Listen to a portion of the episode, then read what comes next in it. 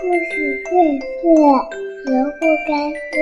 欢迎收听哦，欢迎收听哦，欢迎收听哦。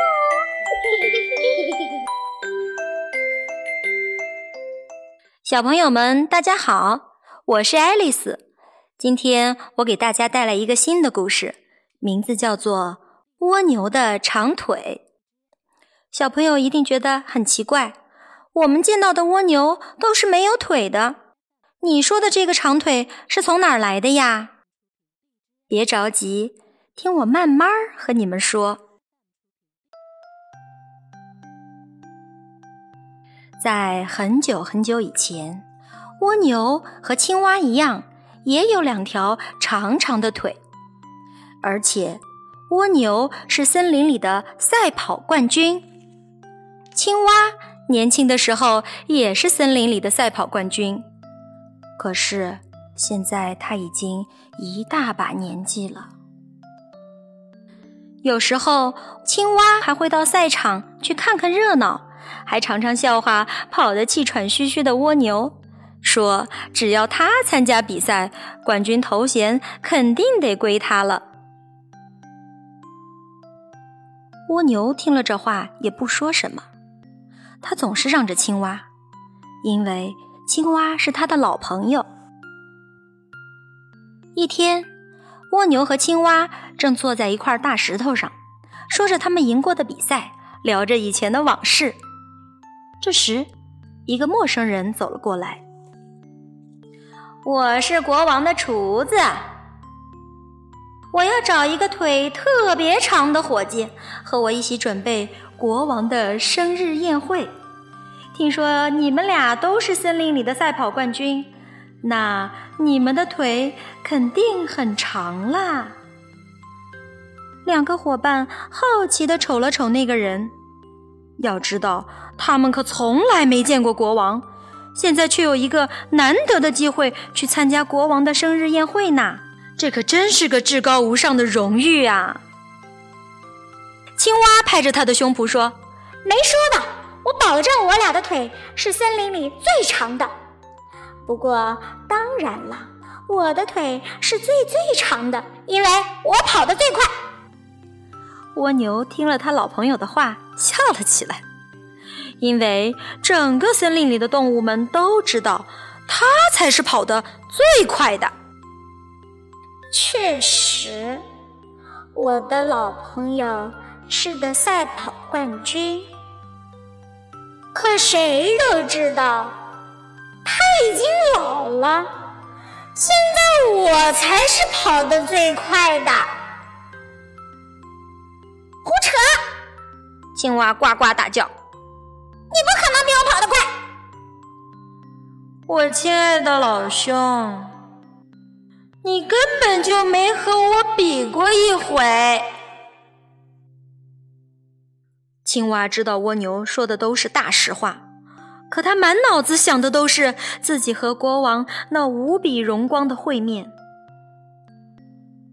我没参加那些个比赛，还不是为了让着你？像你这样的小不点儿，怎么可能打败我这样的大冠军？蜗牛也冒火了。好吧，既然话说到这份上了。你要是觉得自己真的这么天下无敌的话，咱们现在就来比试一场看看。说完，蜗牛一纵身跳下了大石头，戴上了他的赛跑头盔。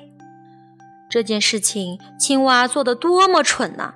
他根本没办法打败蜗牛，他太老了，已经跑不动了。比赛的结果只能是输给蜗牛。证明蜗牛才是森林里的赛跑冠军。可是，如果不参加比赛，青蛙就连和国王见一面的机会也没了。为了这一线希望，他必须迎接挑战。其他的动物都同意蜗牛的建议。只见青蛙和蜗牛都已经各自戴好了他们的赛跑头盔，站在起跑点上，等着厨子发令。预备，跑！手帕落下的一瞬间，两个伙伴同时起跑了。青蛙鼓足了劲头往前跳，可蜗牛的速度更快，它健步如飞，路上的石头从它脚下一掠而过，就好像它根本没碰到似的。就这样，青蛙还没跑出森林，蜗牛已经跑过小桥了。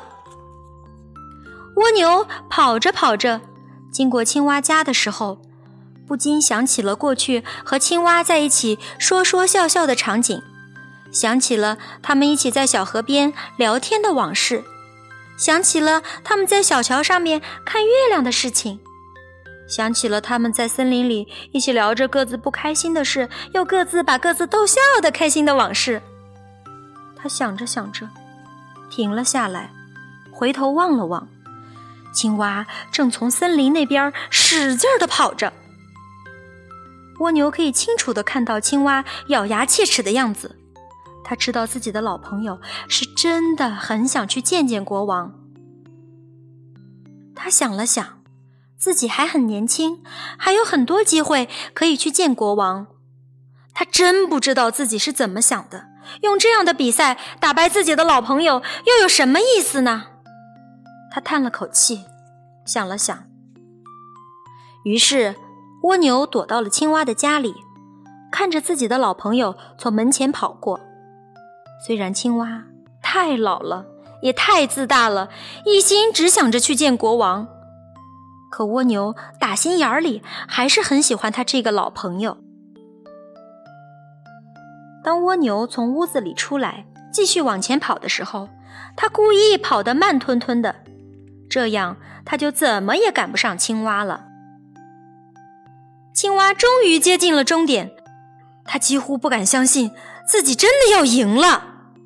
他听见蜗牛的脚步渐渐近了，可是比赛已经结束了，他赢得了最后的胜利。青蛙好样的！大家都对青蛙竖起大拇指。蜗牛跨过终点线，一把搂住自己的老朋友。好样的！我就知道你能赢。你的雄风还是不减当年呀！青蛙喘着粗气，差一点儿就一头栽倒了。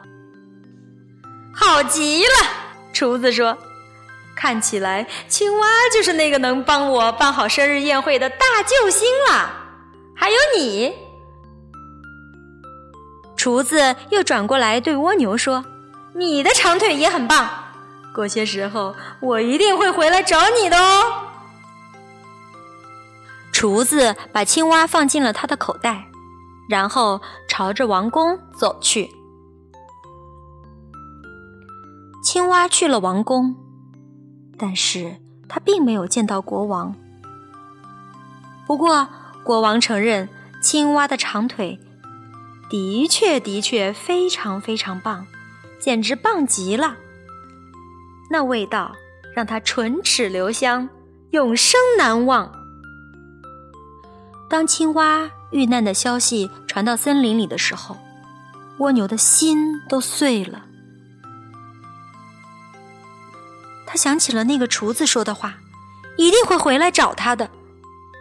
于是，蜗牛把自己的赛跑头盔放到了背上，还把自己的长腿藏了进去。从此以后，如果你在白天看到一只蜗牛，就只能看见它用肚子爬行，因为蜗牛不想让那些厨子想起来它有多么棒的长腿。